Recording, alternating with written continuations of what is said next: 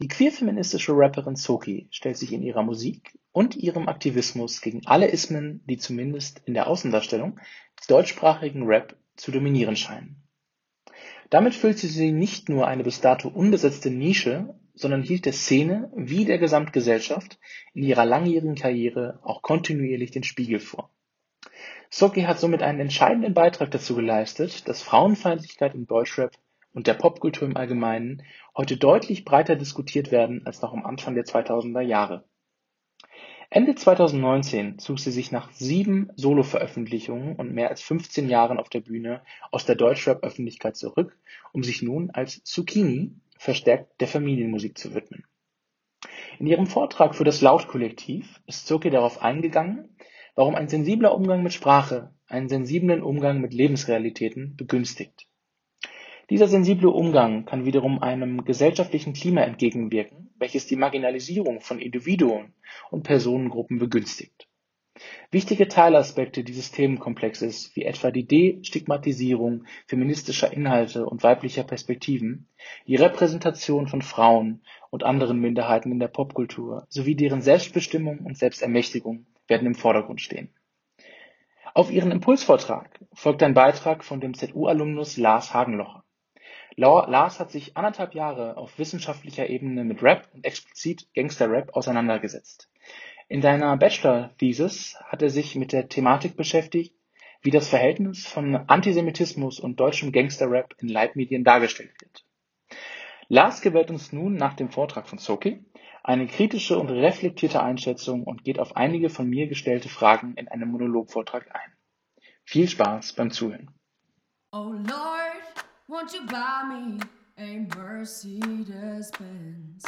My friends all drive Porsches. I must make amends. So work hard all my lifetime. No help from my friends. So, oh Lord, won't you buy me a Mercedes Benz?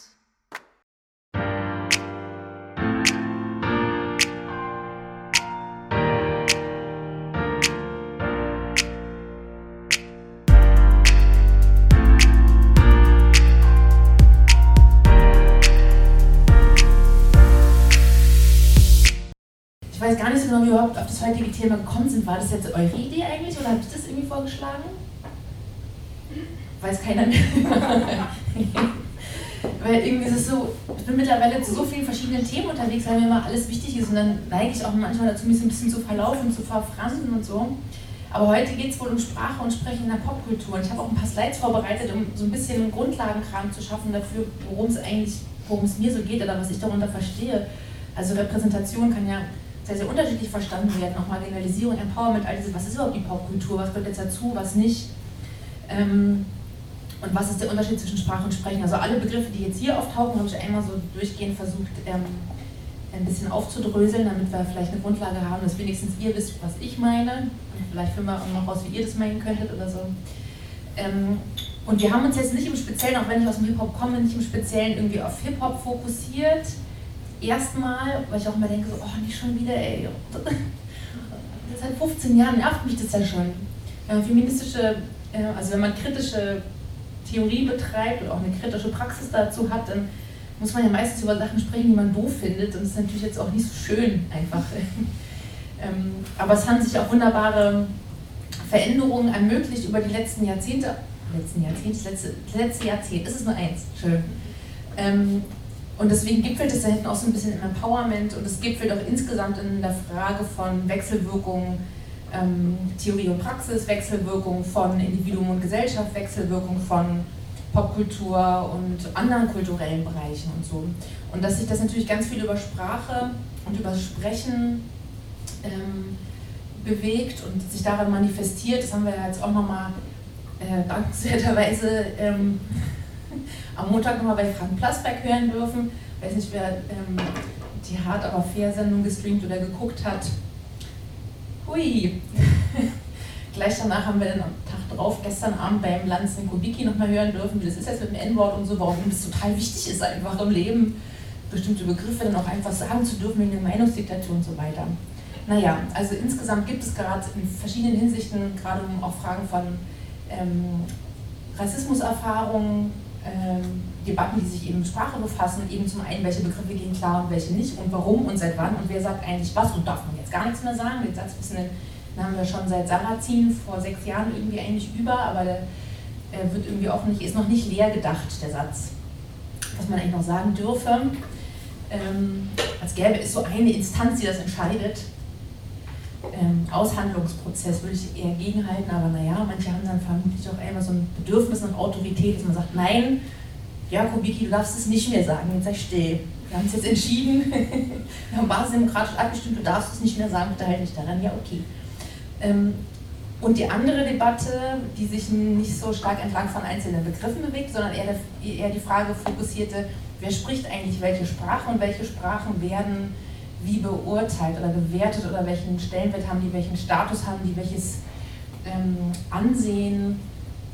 Also wenn ein Kind in zweisprachig Deutsch-Französisch zu Hause großgezogen hat, man, oh la la, das ist aber interessant. Mhm, und ja, und dann fühlt man sich auch gleich so ein bisschen hochkulturell europäisch irgendwie adressiert vielleicht und schämt sich für die eigenen vergessenen Französisch-Vokabeln einst vom Gymnasium. Subjunktiv, keine Ahnung, hatte auch noch. Wenn aber erzählt wird, dass das Kind irgendwie deutsch-kurdisch groß wird, das ist gleich doppelte Halbsprachlichkeit, kann ja ja nicht, wird nicht, Bildungssystem, Bach runter, alles, Apokalypse eingeläutet, vorbei mit deutscher Leitkultur. Richtig so. Ähm, das heißt, wir sind viel wir sind viel gegenwärtig an Sprachthemen dran, wenn es um Fragen von gesellschaftlicher Gestaltung geht, was ich super spannend finde, weil wir sind total angewiesen auf Sprache. Wir alle kommunizieren ja in irgendeiner Weise wenn nicht lautsprachlich, dann schriftsprachlich oder gebärdensprachlich oder in anderen Formen. Und trotzdem ist es auch so gemein, weil Sprache natürlich sehr kurz greift. Also ich glaube, wir würden, so sehr wir uns auch aufeinander beziehen und so viel Wohlwollen, wie wir uns begegnen können, würden wir nie uns wirklich darüber verständigen können, was jede und jeder Einzelne meint mit sowas wie Liebe oder Freiheit oder so. Das heißt, Sprache kann sich immer irgendwie nur annähern. Bestimmte Dinge, wo es dann eigentlich über Sprachliche hinausgeht, sind, finde ich auf jeden Fall die, Räume, in denen es eigentlich besonders interessant wird. Also Momente, in denen es uns die sprichwörtliche Sprache verschlägt oder ein, irgendwie, ähm, äh, wo man nichts mehr sagen kann oder so. Ja? Also das sind ja eigentlich die Momente, wo es sozusagen so tief greift, dass es ähm, eigentlich relevant wird. Da wird es eigentlich erst richtig spannend. Aber nun bleiben wir erstmal sozusagen bei dem, was uns ja, ganz pragmatisch möglich ist, nämlich Kommunikation über Sprache. Und da steige ich jetzt einfach mal also Sprache und Sprechen als Unterscheidung insofern, als dass Sprache quasi die Gesamtheit dessen ist, was uns sprachlich zur Verfügung steht. Mehr sowas wie ein Baukastensystem, was verschiedenen Erweiterungen und auch Reduktionen und Veränderungen und Ergänzungen und so weiter unterliegt. Sprechen hingegen ist eben die Handlung dazu. Das heißt, wenn ich sage, hiermit äh, ist das Buffet eröffnet, wisst ihr alle, ihr dürft essen. Hiermit erkläre ich sie zu Mann und Frau, wissen wir, ähm, Mann und Mann, Frau und Frau, wer auch immer da jetzt verheiratet oder nicht. Ähm, das sind die Momente, wo sprachliches Handeln äh, gesellschaftliche, auf gesellschaftliche Normen, auf gesellschaftliche ähm, Skripte trifft und von dort aus irgendeine, irgendeine weitere Handlung ermöglicht, verhindert, wie auch immer. Genau. Das Spannende am Sprechen ist eben, dass das der Moment ist, wo wir uns beteiligen können. Wo wir nicht davor stehen und sagen, diese Wörter sind mir, die verstehe ich nicht oder diese Begriffe kommen mir falsch vor oder äh, diese, mit diesen Begriffen fühle ich mich unwohl, sondern das Sprechen selber ist der Moment der Intervention, im besten Fall sich selbst einzubringen, sich zu beteiligen und quasi eigene, eigene Vorstellungen zu integrieren in etwas, was eben nicht statisch ist, sondern was wie alle, alle menschlichen Räume kulturell gemacht sind und damit auch veränderbar. Das ist die gute Nachricht, wir können Dinge verändern. Ähm, Vielleicht an der Stelle nochmal was zum Begriff der Political Correctness, was ja e-, eben ähnlich auch wie jetzt irgendwie die sogenannte Cancel Culture äh, Begriffe sind, die ähm, aus so rechtskonservativen Lagern als Kampfbegriffe eingesetzt ähm, werden. Ich selber bin noch nie überzeugt gewesen vom Begriff Political Correctness, nicht weil ich irgendeine Meinungsdiktatur dahinter wähne, sondern weil es mir zu abgeschlossen ist. Weil politische Korrektheit würde ja von Hundertprozentigkeit ausgehen, dann ist fertig, danach kommt nichts mehr. Und das ist ja nicht der Fall. Also seit so und so vielen Jahren, auch unter, dem, unter einer Idee von politischer Korrektheit im Sinne von einer zum Beispiel diskriminierungssensiblen Sprache oder so, sind wir trotzdem immer in Bewegung und in Veränderung. Und das finde ich wichtig mitzudenken. Und das ist auch das Argument gegen Korrektheit, weil das eben genau diesen absoluten, diesem absoluten Gedanken widerspricht und eben von einer Offenheit ausgeht, von einer Veränderbar Veränderbarkeit ausgeht und eben auch von Sprechen, also potenzieller Intervention ausgeht. Genau, würde dann eher von politisch sensibler Sprache oder so sprechen, nicht von einer korrekten. Ähm, das ist auch schlecht für die Fehlerfreundlichkeit, äh, weil was ist, wenn sich das Set an Korrektheit verschiebt und das alte dann nicht mehr gilt und man dann irgendwie sich gegenseitig sozusagen die eigenen Prozesse oder die noch nicht erfüllten Prozesse vorhält oder so.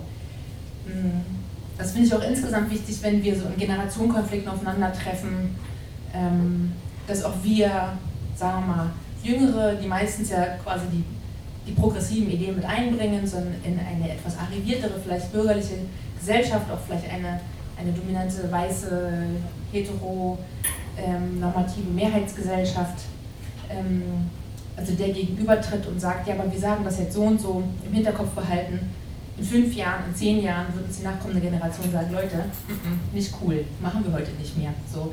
Also ich glaube, es ist immer schlau, sich nicht zu sehr auf der sicheren Seite zu wählen, sondern immer daran zu denken, dass Zeit ja noch weiter verläuft und sich Dinge noch weiterhin ändern werden und wir eines Tages von ganz anderen Standards wieder ausgehen, an die wir heute gar nicht denken, wo wir manchmal das Gefühl hätten, haben, wir wüssten, wie es geht.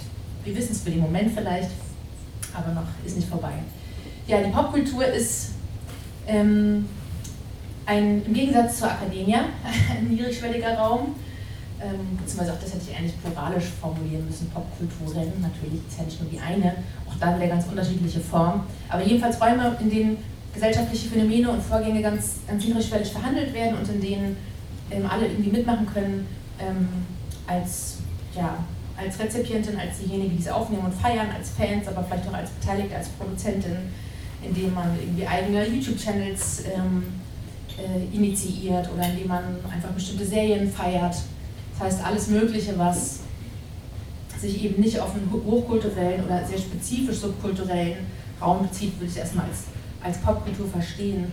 Und da gehört für mich, keine Ahnung, Foodblogging genauso drunter wie, was weiß ich, Skateboarding, wie eben auch Rap oder ähm, TikTok ja, oder andere äh, Social Media Räume, in denen Phänomene und Vorgänge ähm, stattfinden und praktiziert werden und aufgenommen und verändert und verdaut und äh, neu wiedergegeben werden.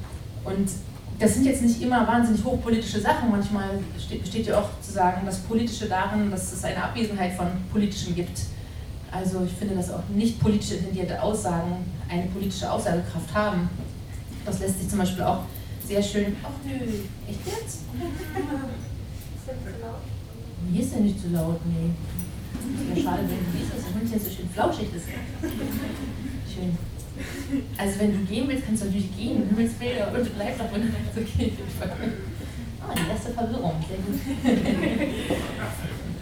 ähm, also das lässt sich auch im Deutschrap sehr schön ablesen, wie ich finde. Das heißt immer, ja, politischer Rap rettet jetzt irgendwie so das, äh, Potenz, das, das intellektuelle Potenzial oder irgendwie so die Akzeptierbarkeit aus einer bürgerlichen Perspektive in Sachen Hip-Hop, dass man irgendwie so mit so Gangster-Rap und diesen, ach ja, irgendwie schon tausendmal gehörten Cis-Hetero-Männlichkeits-Wahnsinns-Inszenierungen, die musikindustriell aufgekauft und irgendwie weiterverkauft werden, so das wird immer so gegenübergestellt, dass so das eine, das Politische irgendwie gut ist. Dabei muss man auch daran denken, dass ja auch zum Beispiel Nazis Rapmusik machen, die verstehen sich auch als politisch jetzt auch nicht so gut.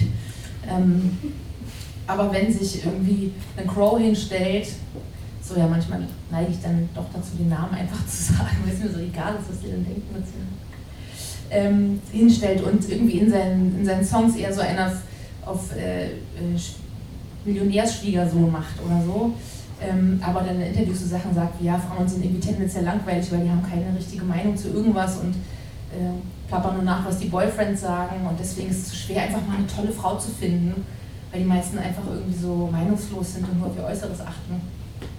Hm. Ähm, dann ist das natürlich auch eine hochgradig politische Aussage, auch wenn jetzt jemand hingehen würde und sagen würde, Crow droppt wieder politischen Content. So, ja. Ähm, genau, also eben auch die Abwesenheit oder das Nicht-Intendieren von politischen Aussagen empfinde ich als politisch zumindest lesbar und damit hat es einen politischen Gehalt in irgendeiner Form. Genau. Also wenn wir über Popkultur reden, oder wenn ich über Popkultur rede, habe ich meistens natürlich Rap im Hintergrund, aber ich denke auch ganz viel über Serien zum Beispiel nach, die ich sehr, sehr wichtig finde für gesellschaftliche Aushandlungen, ähm, auch in Bezug auf ja, marginalisierte Gruppen. Was ist also eine Marginalisierung? Eine Marginalisierung meint eigentlich nur ein, man meint erstmal nur einen an den Rand drängen. Welcher Rand ist gemeint? Ein gesellschaftlicher Rand, also weg aus der gesellschaftlichen Mitte, nicht im Sinne der Hufeisentheorie rechts und links, zwei Seiten einer Medaille, hm, sondern das ist, was ich, also ich vertrete das nicht, aber so wird es ja vielfach gedacht, ähm, sondern ein Herausdrängen aus sozusagen den Räumen, wo gesprochen und entschieden wird. Und in den Räumen, wo auch Macht, machtvoll entschieden wird. Ähm, genau, das heißt, wir sind, leben in einer Einwanderungsgesellschaft, wir alle gehören dazu, aber bestimmte, also wenn wir jetzt mal einen Blick ins Heimatministerium werfen, wissen wir, wer gemeint ist. Und ich habe gar kein Interesse daran, irgendwie so ähm, zum hundertsten Mal über den alten weißen Heteroman rumzuwitzeln. Ähm, das ödet mich auch an, um ehrlich zu sein, dass irgendwie so naheliegenderweise sagen, so ja, wer kann ja gar nichts, das ist ja ein alter weißer Heteroman.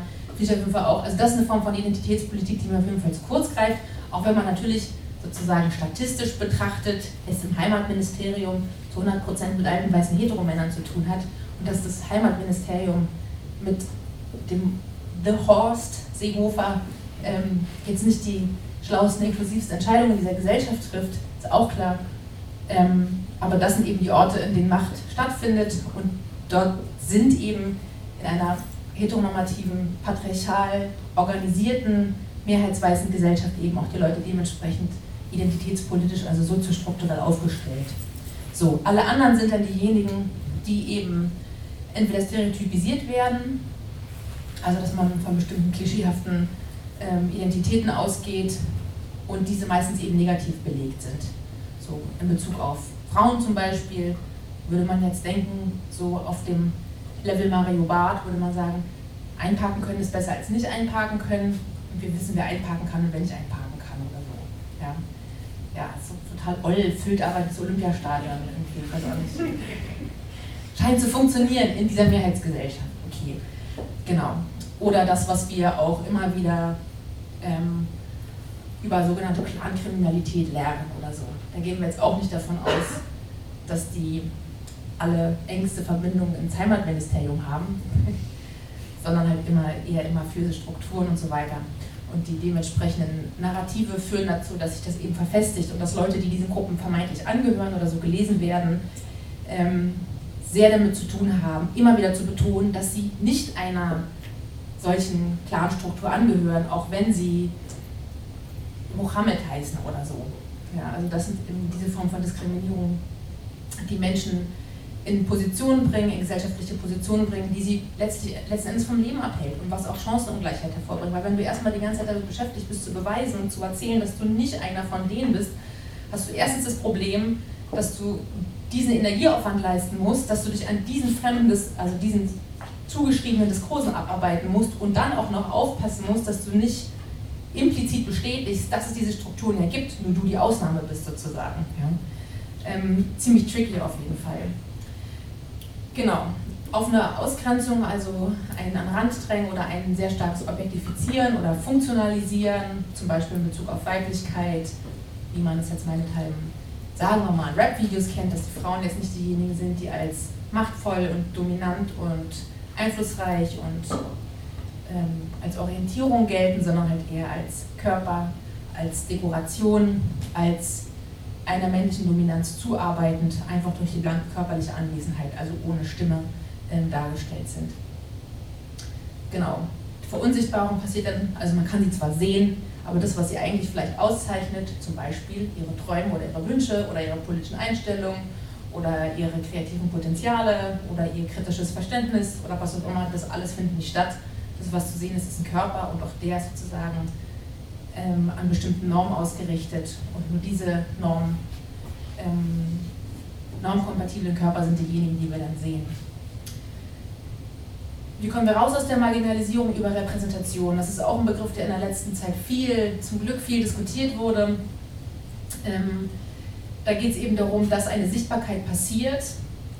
Ich habe hier nochmal die ähm, die Begriffe realistisch und angemessen versucht dazu zu tun, weil es einfach nicht nur darum geht, dass am Ende jeder große Konzern sich einfach irgendwie ein paar Models of Color aufs, aufs Werbeplakat knallt und dann sozusagen die, die Checkliste irgendwie erfüllt ähm, und irgendwie das Gefühl hat, da wir sind ja raus. Wir haben ja äh, hier schwarze Models auf dem Plakat, also das mit dem Rassismus, das passiert uns ganz gewiss nicht.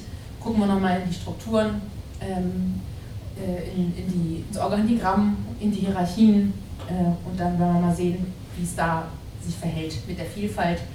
Das heißt, Vielfalt vorne drauf schreiben kann nicht das Ziel sein.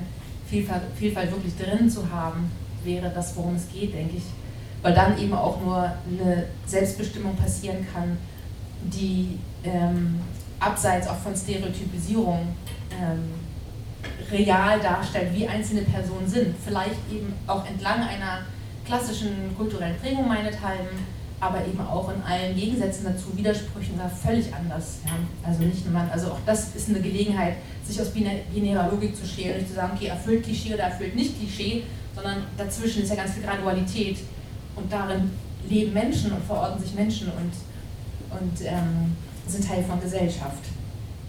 Genau, das heißt, Repräsentation kann so ein bisschen in beide Richtungen gehen. Also entweder als Etikett, als Label, als Vereinnahmung würde auch von Tokenizing sprechen, also Tokenize heißt dann jemand sozusagen nur wegen einer bestimmten Identitäts, wegen eines bestimmten Identitätsmerkmals irgendwie hinzuzuholen, ohne wirklich die Person sprechen zu lassen. So, auch da haben wir ähm, ja, eine Form von Instrumentalisierung oder Objektifizierung, die natürlich den Menschen nicht gerecht wird.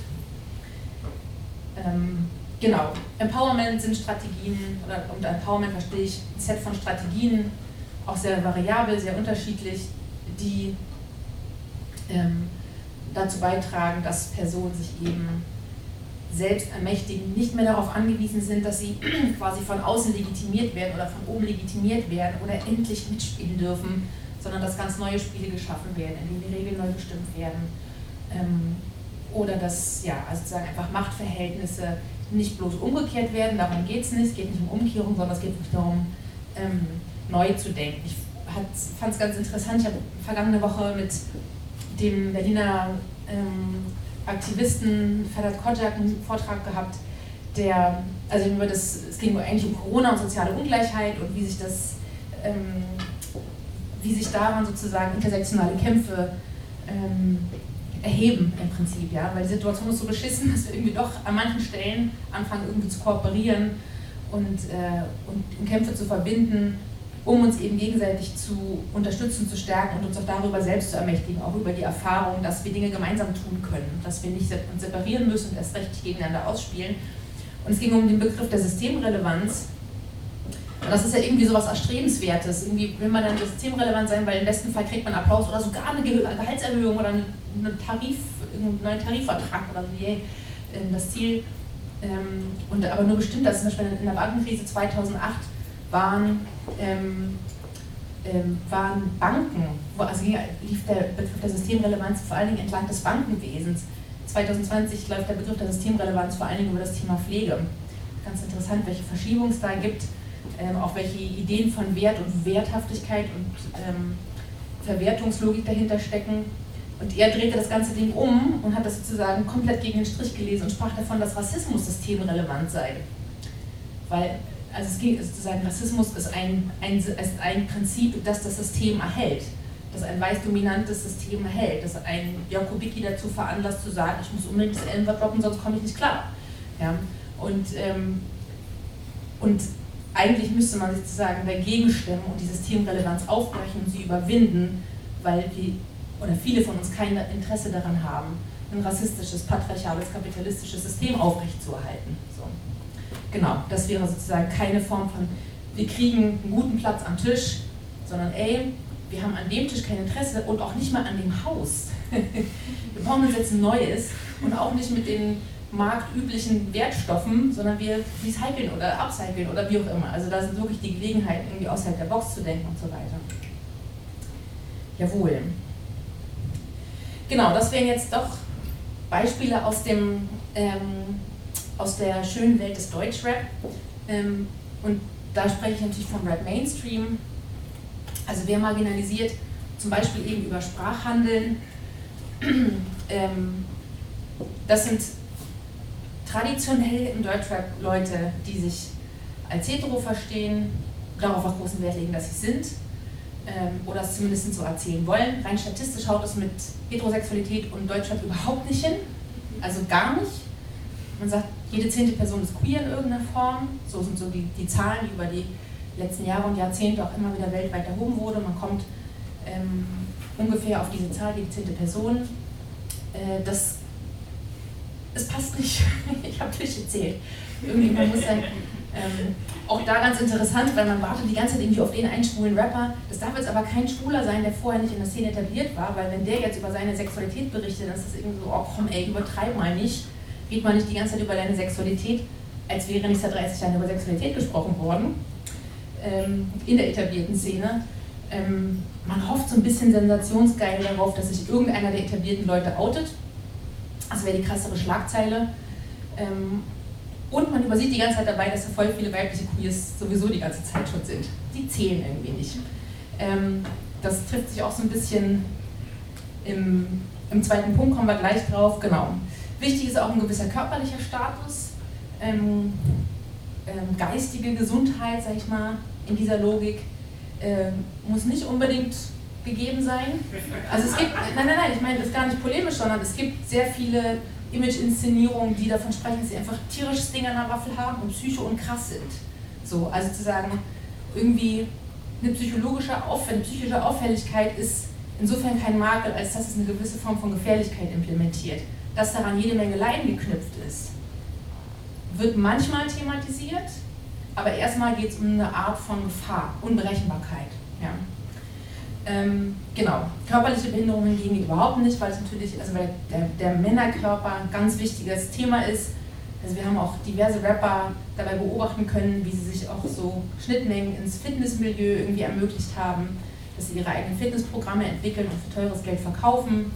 Ähm, und dass es auch, auch da so ganz ulkige Korrelation zwischen körperlicher Fitness und irgendwie Rap-Skills erfunden werden also das war dann auch so, haha, in den Promo-Strategien nicht unterzufinden. Dass sie irgendwie so, man sie sieht beim Einrappen in dem Studio und dann klappt es irgendwie nicht, dann gehen sie raus und drücken halt irgendwie zehnmal ihre Bank und dann klappt es halt immer total und alles sitzt so, ja okay. Unmittelbare Verbindung zwischen Bizeps und ähm, Sprachsystem im Gehirn, offenbar. Crazy. Genau. Also sozusagen die Form dieser bestimmten Männlichkeit, die dominant ist, die sich eben ausgrenzend, marginalisierend verhält, ist sehr, sehr begrenzt. Also sie begrenzt sich selber auch sehr stark. Man hat so in den Nullerjahren, als so nach und nach sexistischer Rap ähm, thematisiert und angeprangert wurde, war man so, ja, gibt es nicht auch sexistischen Rap gegen Männer? Es war so die Zeit, als Lady Betray aufkam und ja recht explizit auch war ähm, in, ihren, ähm, in ihren Äußerungen gegenüber sozusagen der dominanten Männlichkeit in der Szene. Und man hatte eigentlich nur gehofft, dass auch Frauen irgendwie böse Sachen sagen, um irgendwie so eine Umkehrlogik da nachweisen zu können. Und dabei wurde halt auch wieder die ganze Zeit übersehen, dass eben auch sexistischer Rap, patriarchal aufgeladener sexistischer Rap schlecht ist für Männer. So, und nicht nur für schwule Männer, die nicht stattfinden dürfen, sondern auch für alle anderen Männer, die dadurch sich und andere limitieren. So. Also das ähm, ist ein ganz, äh, ein für mich eigentlich total auffälliger Punkt, der aber sehr stark unterthematisiert ist und erst jetzt nach und nach aufkommt, dass, dass nicht nur Frauen im Rap irgendwie jetzt 15 Jahre besprochen wurden und wie schlimm ist es denn, sondern, ähm, oder degradieren die sich nicht selber, wenn sie sich so sexuell äh, inszenieren oder so, ähm, sondern dass eben auch Männlichkeit im Rap betrachtet wird. Endlich. Genau. Also welche Reduktion passiert durch oder findet durch diese Marginalisierung statt? Ähm, eine, die jetzt endlich auf sich, also die wirklich einigermaßen flächig aufbricht. Das sind jetzt nicht nur zwei, drei Beispiele, an denen man sich abarbeiten kann, sondern mittlerweile sind da voll viele ähm, weibliche und queere MCs da, die einfach überhaupt nicht mehr entlang dieses Narrativs oder dieser binären Logik oder dieser Dichotomie von Heilig und Hure funktionieren. Ähm, daran zeigt sich auch eben die Unterordnung von Weiblichkeit dahingehend, dass selbst die, also die Hure ist klar, ist eh verwerflich. Ähm, äh, ich glaube, das Prinzip ähm, haben wir alle, kennen wir alle und haben es hoffentlich durchschaut. Das Prinzip der Heilige könnte man erstmal sagen, ja, ist ja irgendwie was Gutes, ein Heiliges doch, dann irgendwie ist die unantastbar oder so. Nein, Weiblichkeit und vor allem auch so eine stark moralisch aufgeladene äh, Weiblichkeit, die eben sehr, auch sehr stark limitiert ist, weil ihr ganz viel Verhalten ähm, nicht zugebilligt wird, weil sie immer sozusagen in der Gefahr steht, aus der Gunst zu fallen und in das Prinzip der Hure zu kippen. Es muss nur einer irgendwas behaupten. Du kannst in deinem Leben genau 0% Sex gehabt haben, mit wem auch immer, nicht mal mit dir selber, aber irgendjemand wird behaupten, sie hat. Und dann bist du schon auf der anderen Seite der, der, der Demarkationslinie sozusagen. Also es muss nicht mehr was passiert sein, das bloße Sprechen darüber reicht schon, dass so ein Verdacht aufkommt, der dich wieder in die Rechtfertigung zwingt, wo du sagst, nein, ich habe nicht, sie hat oder so. Ja? Ähm, und das andere ist eben auch, dass sich darüber zeigt, dass eigentlich vielleicht sogar, wenn man so rumdenken mag, eine recht machtvolle Position in Weiblichkeit steckt. Denn Weiblichkeit ist die Achillesferse von Männlichkeit an der Stelle. Also die eigene Schwester, die eigene Mutter, die ja auf jeden Fall auf der Seite der Heiligen stattfinden sollte, kann genau sozusagen die Angriffsfläche sein, die die eigene Männlichkeit destabilisiert. So, das heißt, einerseits hochgradig objektifiziert zum Objekt gemacht, andererseits eigentlich auch ein ziemlich guter Platz für subversives Verhalten, wie ich finde. Je nachdem, wie man zu dem eigenen Bruder zum Beispiel steht oder so. Ähm, genau als ein Beispiel. Zweites Beispiel ist die Kapitalisierung von weiblicher Homosexualität. Ähm, wie ich gerade schon sagte, auf männliche Homosexualität wartet man nur. Wo ist er? Wann outet sich Savage endlich? Ja. Wie auch immer, keine Ahnung. Ich habe keine Ahnung, wie der unterwegs ist. Kein Mensch weiß es. Hoffentlich er selber. Wünschen, wünschen wir es ihm. Ähm, weil er sich gerade dazu geäußert hat, dass es irgendwie dass er das so bereut oder dass es irgendwie so falsch war, die ganze Zeit schwul als Schimpfwort zu verwenden. so 20 Jahre später, last time I checked, da warst du da jetzt anders unterwegs. Okay, freue ich mich ja auch, wenn es irgendwann besser wird, sag ich mal. Es geht ja nicht darum, Recht zu behalten, auch wenn es natürlich schön ist, Recht zu haben. Aber, äh, ich will ja auch, dass sich da eine Veränderung äh, zeigt. Genau. Weibliche Homosexualität ist aber insofern ähm, wird insofern vereinnahmt, objektifiziert, als dass da eine Kapitalisierung drinsteckt. Das heißt, weibliche Homosexualität ist als Girl-on-Girl-Action eigentlich nur Teil der Dekoration und sozusagen damit der Erschaffung von Männlichkeit. Weil in dieser Idee steckt nicht drin, dass die beiden Frauen sagen, so Klaus Jürgen, das war's jetzt, wir gehen jetzt nach Hause, du kannst dein Video schon alleine weiterdrehen, vielen Dank für die 500 Euro, hat viel Spaß gemacht, nächstes Mal ein anderer Caterer sondern die Idee ist ja, dass er mit denen nach Hause geht und so. Also das ist quasi die Imagination. Das heißt, es ist nur eine Inszenierung, es geht nicht wirklich um klassischen oder auch progressiven Lesbianismus. Nein, es geht darum, ähm, sozusagen ein, es geht eigentlich um ein Warm-up, wenn man so will. Das ist die Idee. Ähm, auch, auch da ist eigentlich interessant, weil weibliche Homosexualität geht ja eigentlich davon aus, dass männliche, dass, dass männliche Sexualität eigentlich nicht relevant ist. Also eigentlich ist ja eben genau der Move zu sagen, hm, nein, nein, I'm sorry, aber nein. Ähm, genau, das, aber bis an den Punkt wagt man sich nicht vor, sozusagen. Die, die Gefahr oder das Potenzial ist immer außerhalb der Narration. Und es brauchte erst eben die Selbstermächtigung queerer Rapperinnen, um zu sagen, no boys, nowhere. Als ihr seid tolle Kumpels, ihr seid gute Arbeitgeber, und so weiter. Aber das Spiel, für diese Form der Kapitalisierung stehen wir nicht zur Verfügung. Nicht unser Ding. Anderes Thema, was ich auch im Rap ähm, hochgradig unterbelichtet finde, obwohl es sprachlich so relevant ist, das ganze Thema Behindertenfeindlichkeit.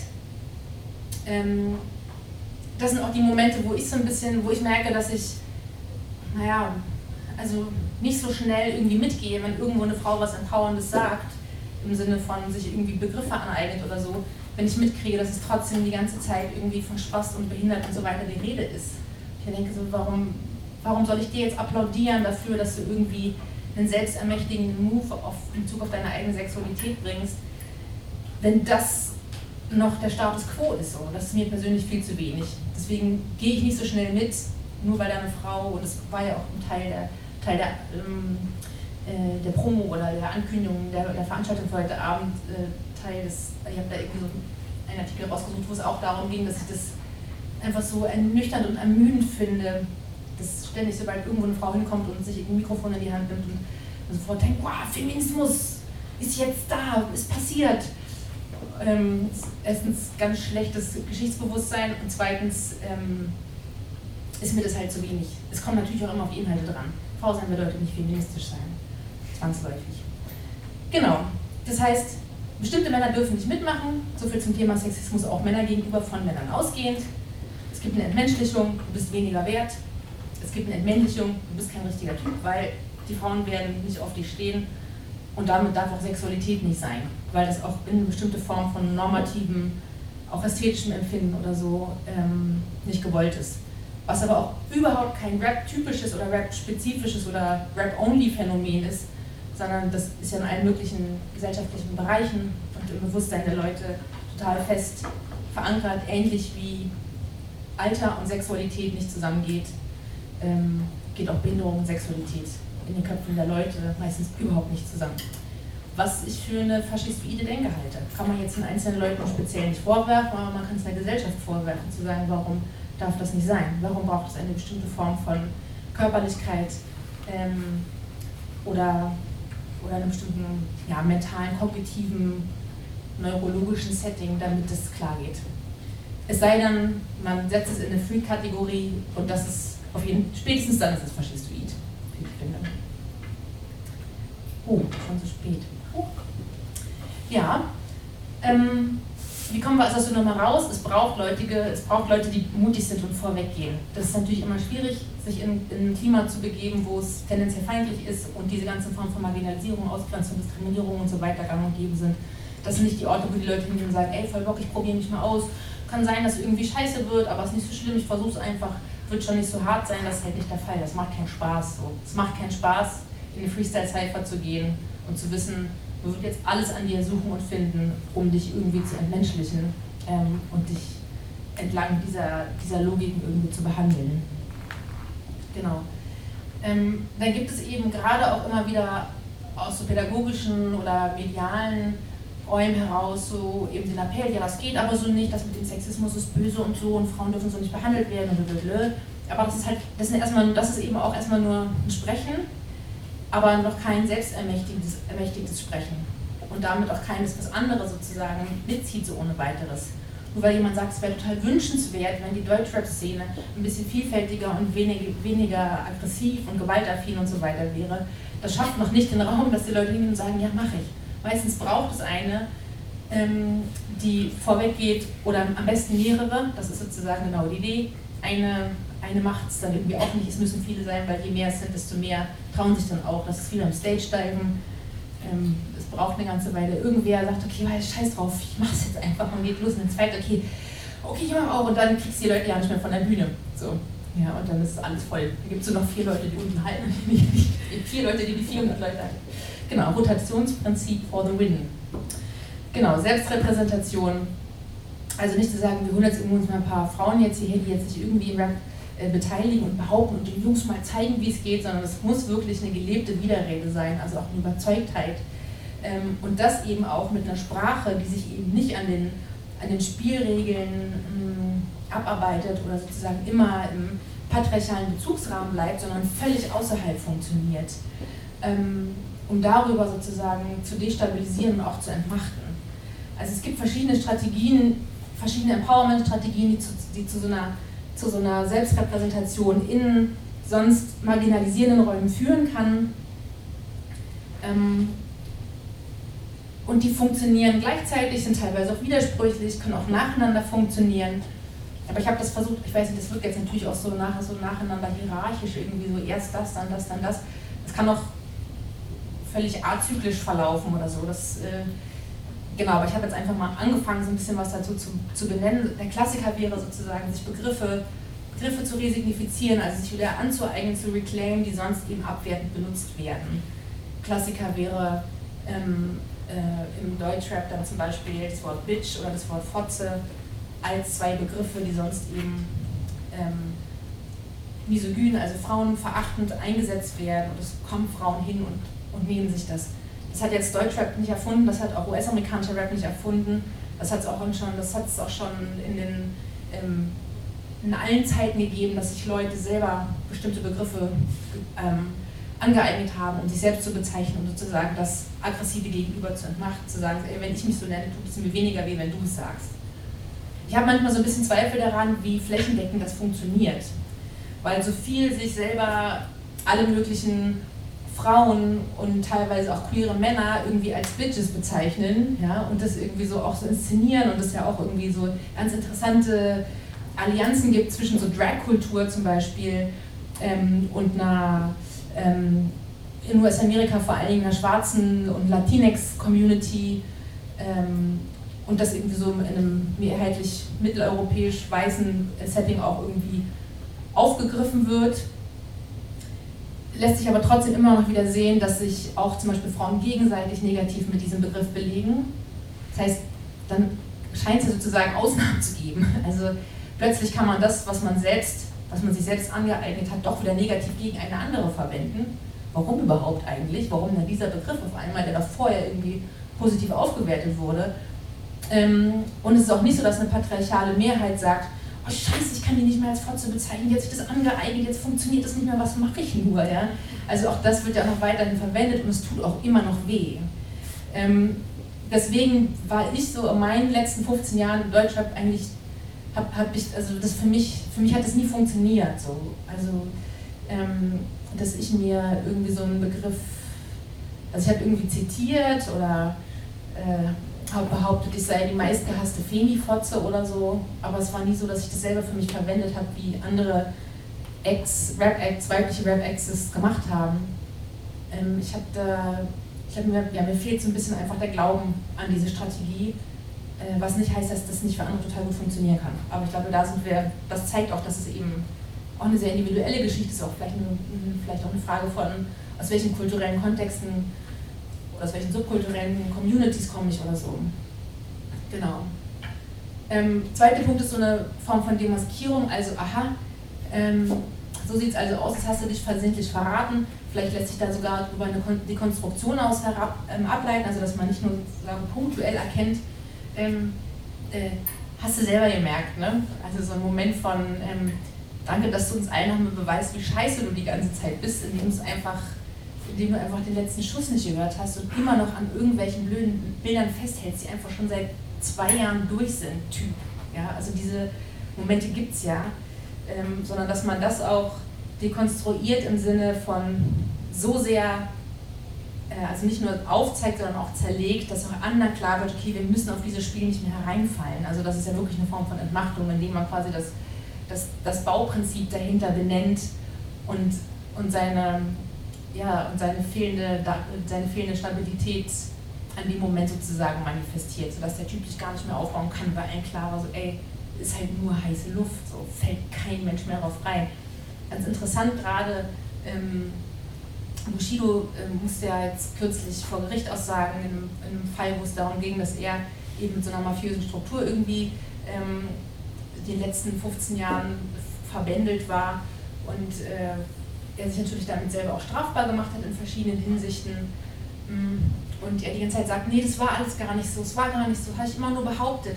Und der Richter sagt aber, hä, hier, guck mal, in deiner Autobiografie steht das aber alles so drin.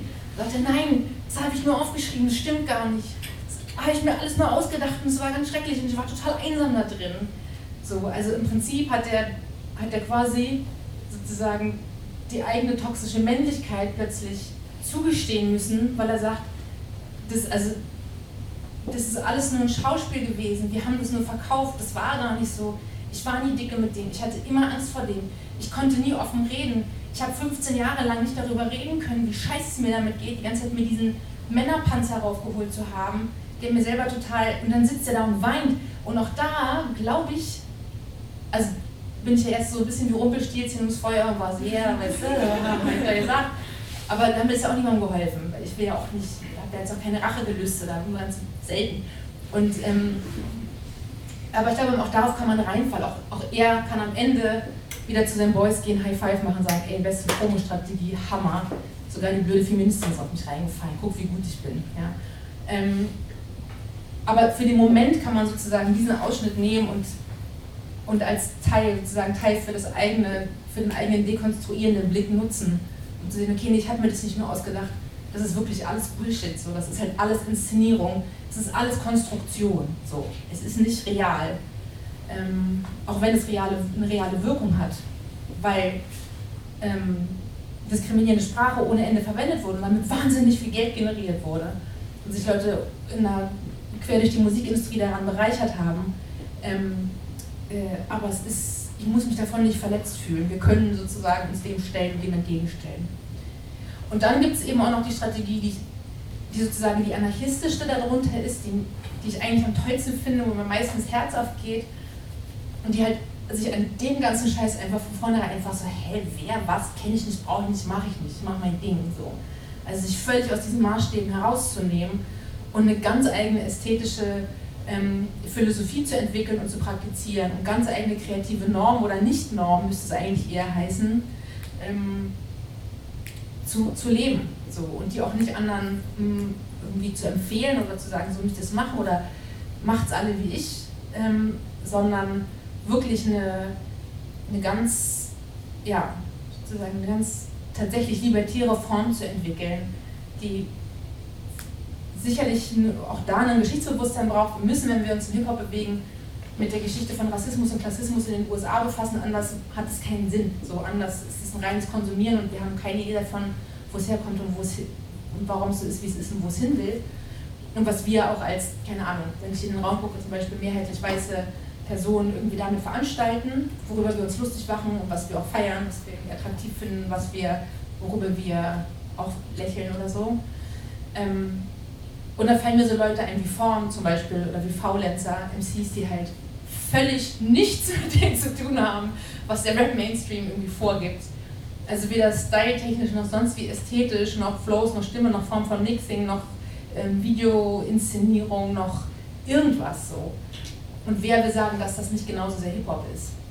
Und das sind, ähm, das sind Momente, wo ich also wenn ich solche Leute sehe, dann denke ich immer so, boah, bin ich selber angepasst, ja, wie sehr habe ich selber noch das krasse Bedürfnis, doch eigentlich noch von diesen ganzen Rappern irgendwie gemocht zu werden oder irgendwie, dass ich die dann doch bekehren kann und die eines Tages sich irgendwie so kurz vor der Rente hinsetzen und sagen, was die Suzuki damals gesagt hat, das dann später irgendwie so. Ähm, und also ne, wo ich auch überhaupt nicht frei bin davon. Und äh, genau, aber ja, also da merke ich, dass so eine, also ne, wenn ich einfach ehrlich bin, und das ist auch was, was ich an der Stelle wieder aha, schwer Sprache fassen lässt, aber wo so innen drin wirklich so eine Aufgeregtheit passiert und ich denke so, boah krass, so, ihr habt halt einfach echt einen Arsch in der Hose so, und ich bin mega, ja, mega orientiert an diesem Ganzen, an dem ich mich so stark abarbeite eigentlich. Ja. Also auch zu sehen, welche Wirkmacht es hat. Ich will mich ja selber gar nicht dafür judgen, dass ich nicht mutig genug sei oder so, aber zu sehen, okay, wie stark einfach auch eine Form von kultureller Sozialisation, auch popkultureller, popkultureller Sozialisation da greift. Genau. Und diesen Vierklang da unten, den, ähm, und dem unterstelle ich mal, dass er selbst erklärt sei, mach mal, ups, etwas später als geplant schon mal Schluss hier an der Stelle. Jawohl.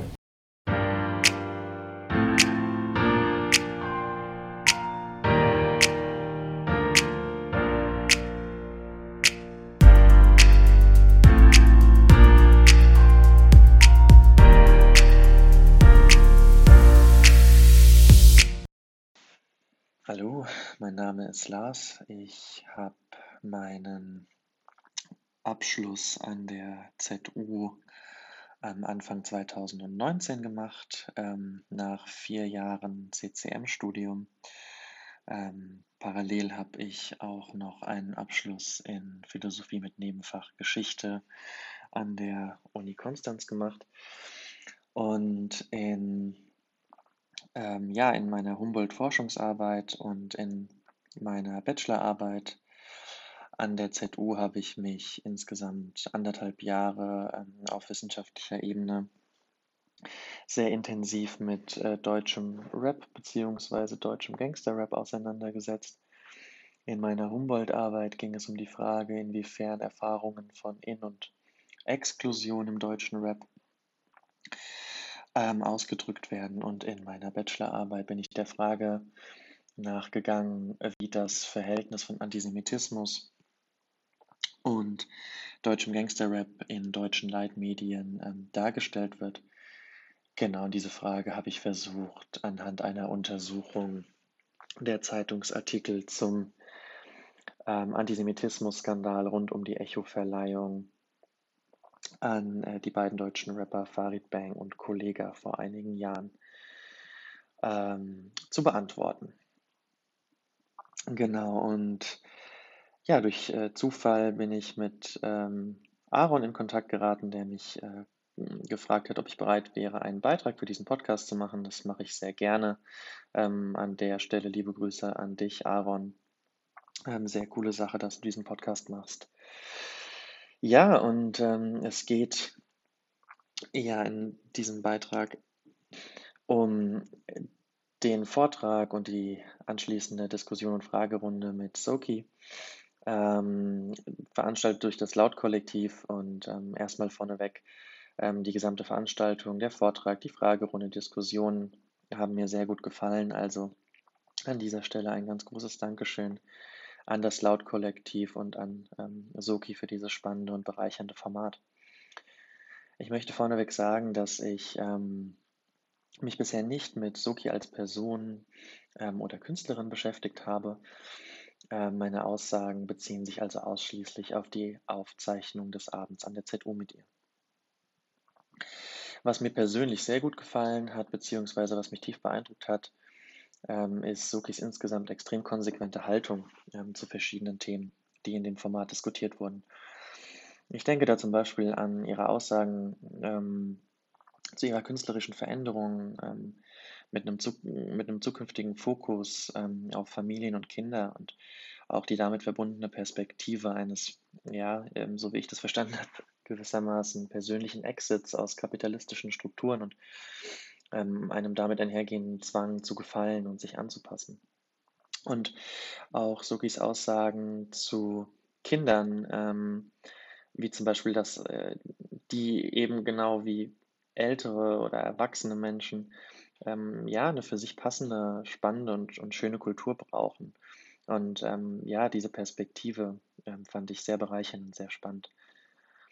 Und äh, ein anderes Beispiel, ähm, das mich aufgrund der Konsequenz und, und auch einer gewissen Unversöhnlichkeit in, in, in ihrer Haltung seitens Soki sehr beeindruckt hat, ähm, waren ihre Aussagen zur Trennung von KünstlerInnen und ihren Werken ähm, wofür sie spezifisch eine Szene aus dem KZ-Video ähm, zum Lied Ich bin Adolf Hitler als Beispiel herangezogen hat und ähm, dabei ihre Perspektive, ähm, ja, und, und, ihre Perspektive erklärt und sagt, dass ähm, in dem Video oder in der, in der, spezifischen Szene eben eine krasse ähm, Transfeindlichkeit zum Vorschein tritt und sie solche Darstellungen eben so extrem treffen. Also sie hat, glaube ich, an, an dieser Stelle gesagt, ähm, ich muss weinen, wenn ich solche Sachen sehe, ganz ehrlich.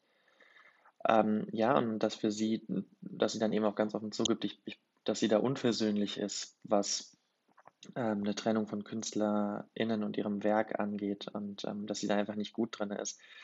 Also was ich sagen will ist, ähm, dass ich in der Gesamtheit sicherlich nicht in allen Punkten mit Soki übereinstimme, ähm, aber einige Standpunkte, die sie vertreten hat, ähm, waren für mich gänzlich neu.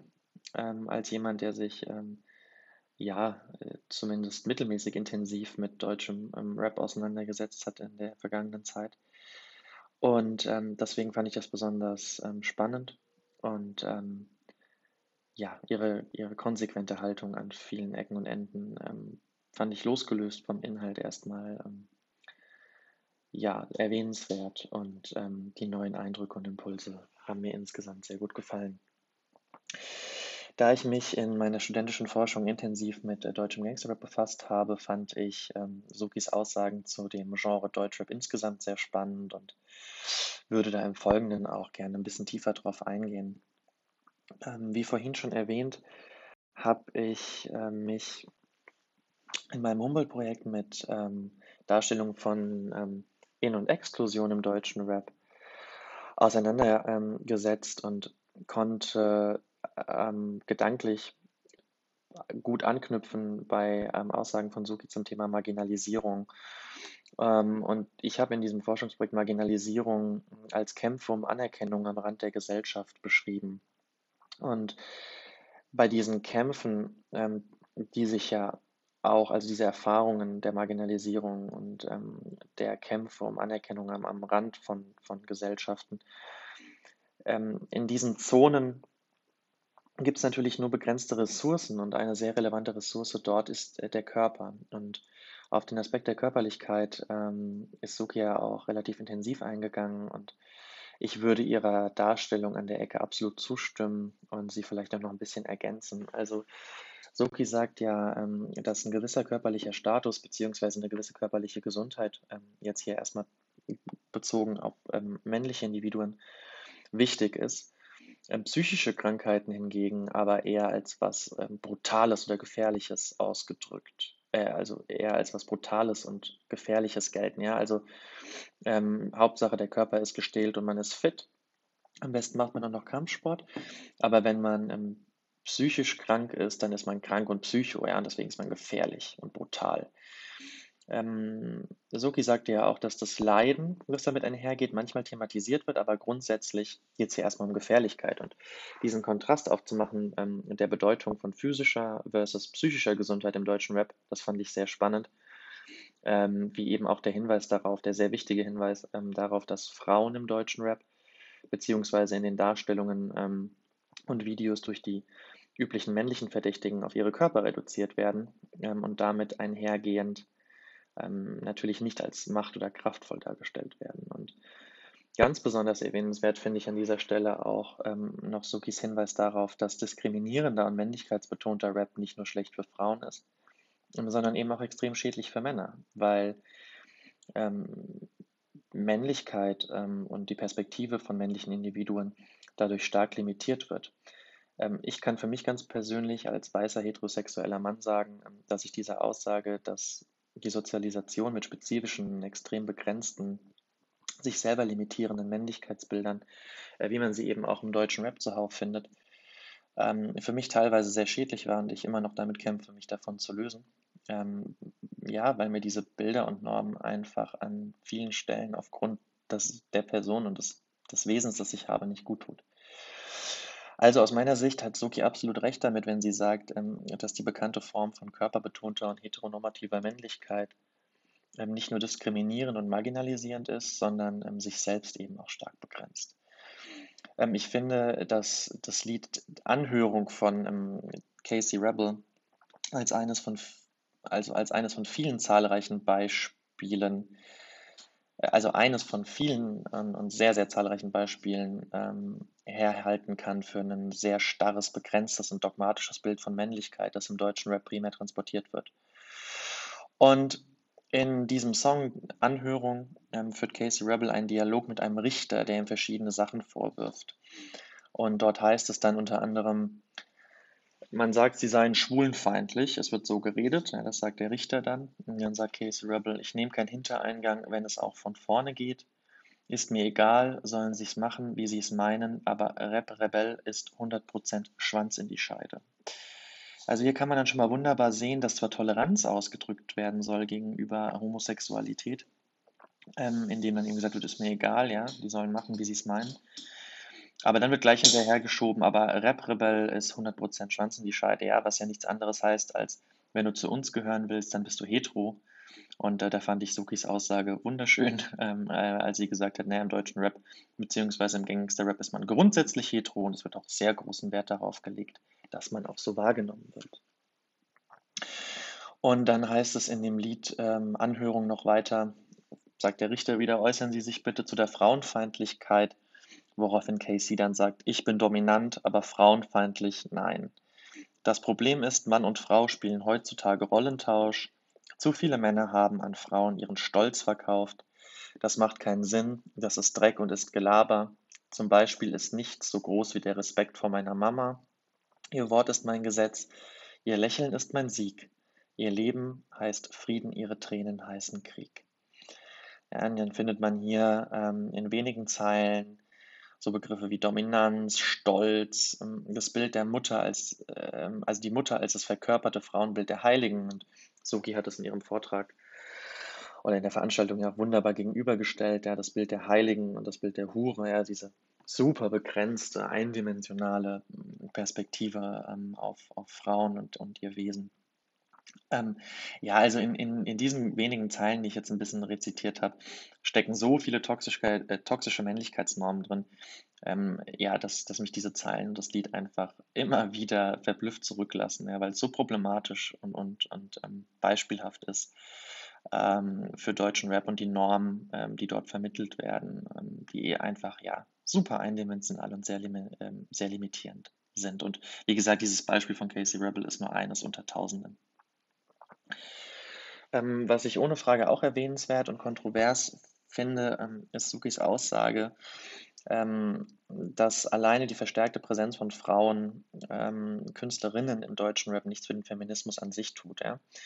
Kann man sicherlich ähm, viel drüber sprechen, ähm, musste auch sofort an das dann im Vortrag oder in der Diskussion auch später angesprochene Beispiel von dem mittlerweile nicht mehr bestehenden Duo Sixten denken. Ja, das ist eben ein sehr mannigfaltiges Beispiel ähm, für die Frage, ähm, ob die bloße Präsenz ähm, von Frauen im deutschen Rap was für den Feminismus tut. Denn man kann dann schon fragen, ob es Empowerment ist oder Reproduktion von schädlichen Strukturen und Narrativen, wenn Sixten als weibliches ähm, Duo auf Platz 1 der Rangliste jener KünstlerInnen mit den meisten sexistischen Begriffen pro Song zwischen 1991 und 2019 landet. Ähm, was nicht thematisiert wurde, ähm, ist nach meinem Verständnis eine immer stärkere Verschmelzung von KünstlerInnen und Privatpersonen ähm, durch die sozialen Medien. Und das ist insofern problematisch bzw. relevant, weil ähm, dadurch eine Trennung von KünstlerInnen und Werk natürlich schwieriger wird, ähm, beziehungsweise KünstlerInnen und ihre Inhalte stärker als früher in das Leben ihrer Zielgruppen und Fans eindringen. Das bietet gleichermaßen Chancen wie auch Risiken, ja, je nachdem, welche Intentionen und Narrative ähm, die jeweiligen Personen bedienen und verfolgen. Der Kapitalismus wurde durch Soki auch an mehreren Stellen adressiert. Ähm, ganz persönlich hätte ich mir aber noch eine stärkere Diskussion des Aspekts des sogenannten neoliberalen Paradoxons im, im deutschen Rap ähm, gewünscht. Darüber hätte ich mich gefreut. Ähm, wen dieses Thema interessiert, dem ähm, lege ich den Aufsatz Das neoliberale Paradoxon des deutschen Gangsterraps von gesellschaftlicher Entfremdung und der Suche nach Anerkennung von Alexander Brendel und Nils Röper ans Herz. Ja, das ist ein wissenschaftlicher Artikel, in dem es um die grundsätzliche These geht, dass Materialismus im deutschen Rap einen so hohen Stellenwert hat, äh, weil wir in einer Gesellschaft leben, die gesellschaftlichen Status und Anerkennung eng mit materiellen Dingen verbindet. Und ähm, es daher kein Wunder ist, ähm, wenn KünstlerInnen, die aus ähm, marginalisierten Kontexten oder Gruppen stammen, ähm, Materialismus in den Vordergrund rücken, ja, weil wir ähm, in, der, in, unserer Gesellschaft weiterhin so stark so, ähm, sozialisiert werden mit der Idee, dass, dass man eben über Materialismus und, und Statussymbole, also materialistische Statussymbole, was auch ein gut gestählter Körper sein kann im Übrigen, dass wir darüber Anerkennung erreichen, ja, vor allem oder nur darüber. Und bei Suki ist ähm, der Kapitalismus als wesentlicher den Rap beeinflussenden Aspekt präsent. Und sie kritisiert zum Beispiel, dass viele Leute, wie zum Beispiel, also wie beispielsweise bei Labels oder im Management, die überhaupt keinen Bezug zu teilweise wirklich schlimmen und diskriminierenden Erfahrungen ihrer KünstlerInnen haben, ähm, die diese KünstlerInnen eben auch in ihren Songs verarbeiten, dass da diese Leute von profitieren, die diese Scheiße eben nicht selbst erlebt haben, die dann in Songs produziert wird, aber eben davon profitieren. Und auf die Frage hin, ob man es KünstlerInnen zum Vorwurf machen kann, ähm, wenn sie ihre teilweise über weite Strecken sehr unbefriedigende Realität oder diskriminierende Haltung, die ja auch aus Kontexten entsteht, ähm, in denen man sozialisiert wird, ähm, wenn diese dann in ihren Songs reproduziert werden, also von Künstlern in Songs reproduziert werden, ähm, da sagt Soki dann, dass sie sich viel eher fragt, welche Vibes wir in die Welt senden wollen und was wir Leuten über die Musik und über Kunst mitgeben wollen. Und fordert eben, dass Leute ähm, Verantwortung übernehmen sollen, ja, KünstlerInnen mit einer gewissen Reichweite und Einfluss, aber auch insgesamt Verantwortung übernehmen sollen, ab einem gewissen Alter eben gewisse Ausdrücke nicht mehr benutzen sollten, gewisse Dinge nicht mehr sagen sollen und sich eben nicht nur hinter ihrem Bankkonto verstecken sollen. Ähm, ich finde diese konsequente Haltung einmal mehr beeindruckend und unter dem Strich absolut richtig. Ich denke trotzdem, dass man hier aufpassen muss, ähm, dass die Kritik nicht zu unterkomplex wird, ja, dass die Kritik keine unterkomplexe Kritik an Einzelnen oder ähm, also an einzelnen KünstlerInnen oder einer gesamten Szene ist, sondern dass die Kritik immer zuerst und zentral an eine Gesellschaft und an Strukturen gerichtet sein muss, die es zulässt, dass solche Erfahrungen überhaupt massenhaft gemacht werden und dadurch erst fortwährend in Songtexten durch KünstlerInnen, die diese Erfahrungen gemacht haben oder es zumindest vorgeben, ähm, reproduziert werden. Ja, wenn wir uns nur an einzelnen KünstlerInnen abarbeiten, dann ist diese Kritik nicht viel besser ähm, als, als die Kritik, die Soki ja auch selber kritisiert, nämlich, dass sie dann sagt, naja, also wenn dann zum Beispiel PädagogInnen ähm, sagen, ja, das mit dem Sexismus im deutschen Rap, das geht nicht, bla bla bla. Ähm, ja, und dann sagt Soki, gut, aber das, das ist ja einfach erstmal ähm, nur ein Sprechen. Ja, und da würde ich ihr absolut zustimmen. Wir müssen einfach aufpassen, dass wir in unseren ähm, Kritiken oder in, in der Kritik, die man ganz, ganz, also die man aus meiner Sicht unfraglich am deutschen Rap äußern kann und sollte, ähm, dass wir da aufpassen, dass es halt einfach nicht unterkomplex ist und wir nur rumjammern, dass es sexistische und diskriminierende ähm, Narrative im deutschen Rap gibt, sondern dass wir uns eben fragen müssen, wo kommen sie her und wie können wir ähm, gesamtgesellschaftlich was daran ändern, ähm, dass diese Narrative einfach irgendwann nicht mehr reproduziert werden müssen oder dass wir es ablehnen, ähm, diese Reproduktion auch noch ähm, in einem kapitalistischen System zu entlohnen und somit in eine, ja, in eine Endlosschleife zu geraten. Genau. Jetzt wurden mir hier noch ähm, Fragen gestellt, ähm, die lese ich kurz vor und versuche sie knapp zu beantworten. Mehr Rap als Verstand scheint das Motto einiger Deutschrapper zu sein. Aber Soki macht da nicht mit. Ihr neues Album Mortem und Make-up ist textlich zwar zugänglicher geworden, radikale Statements zur aktuellen gesellschaftlichen Lage stehen aber weiterhin im Fokus. Gerade in Zeiten, in denen sich ein immer größer werdender Bevölkerungsanteil unsicher fühlt und die Thesen und in den Thesen der AfD wiederfindet, ist das auch bitter nötig.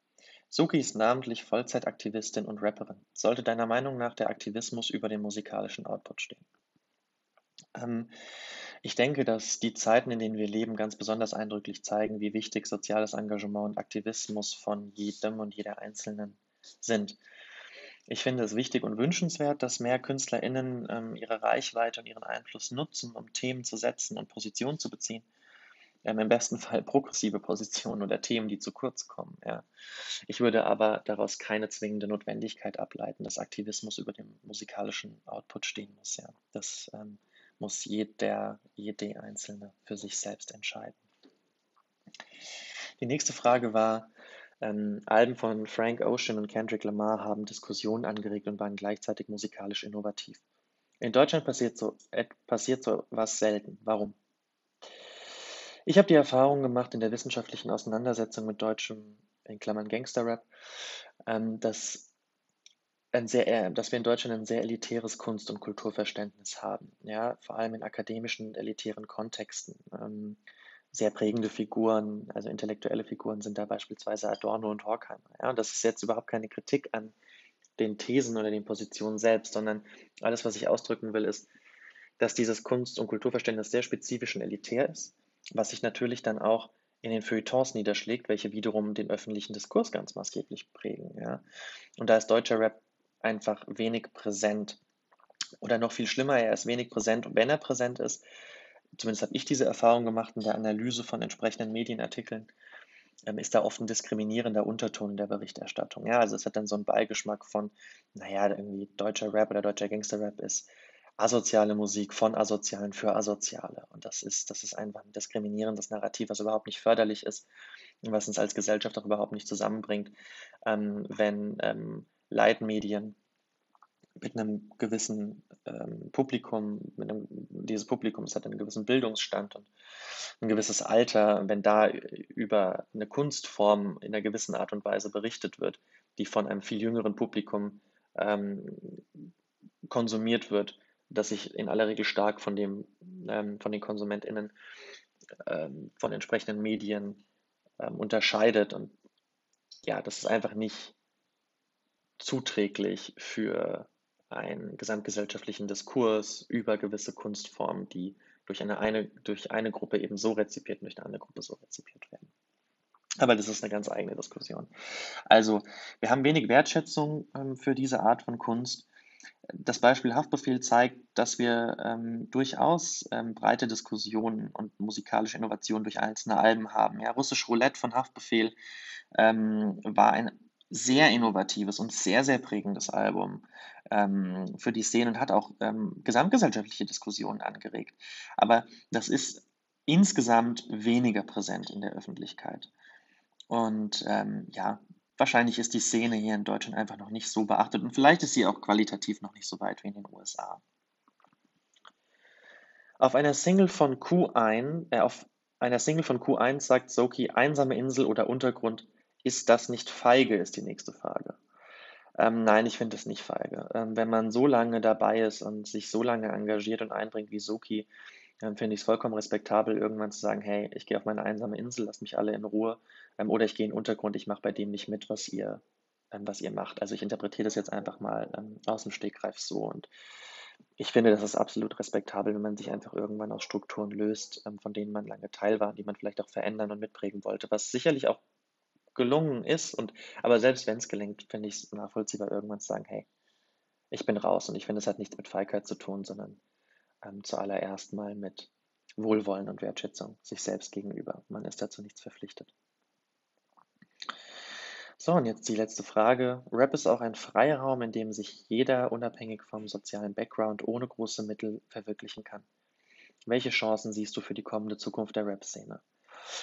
Ich sehe ähm, eine sehr große Chance für, für neue musikalische Innovationen und Resultate ähm, aus der Arbeit von KünstlerInnen im, im deutschen Rap, in der deutschen Rap-Szene, die eine sehr hohe Qualität haben. Ja. Das bleibt spannend. Ähm, ich sehe auch die Chance, dass Rap diverser, inklusiver, progressiver und weniger Kapitalismus getrieben wird. Ähm, aber das ist wahrscheinlich eher eine Hoffnung ähm, als eine realistische Möglichkeit die ich in naher Zukunft sehe.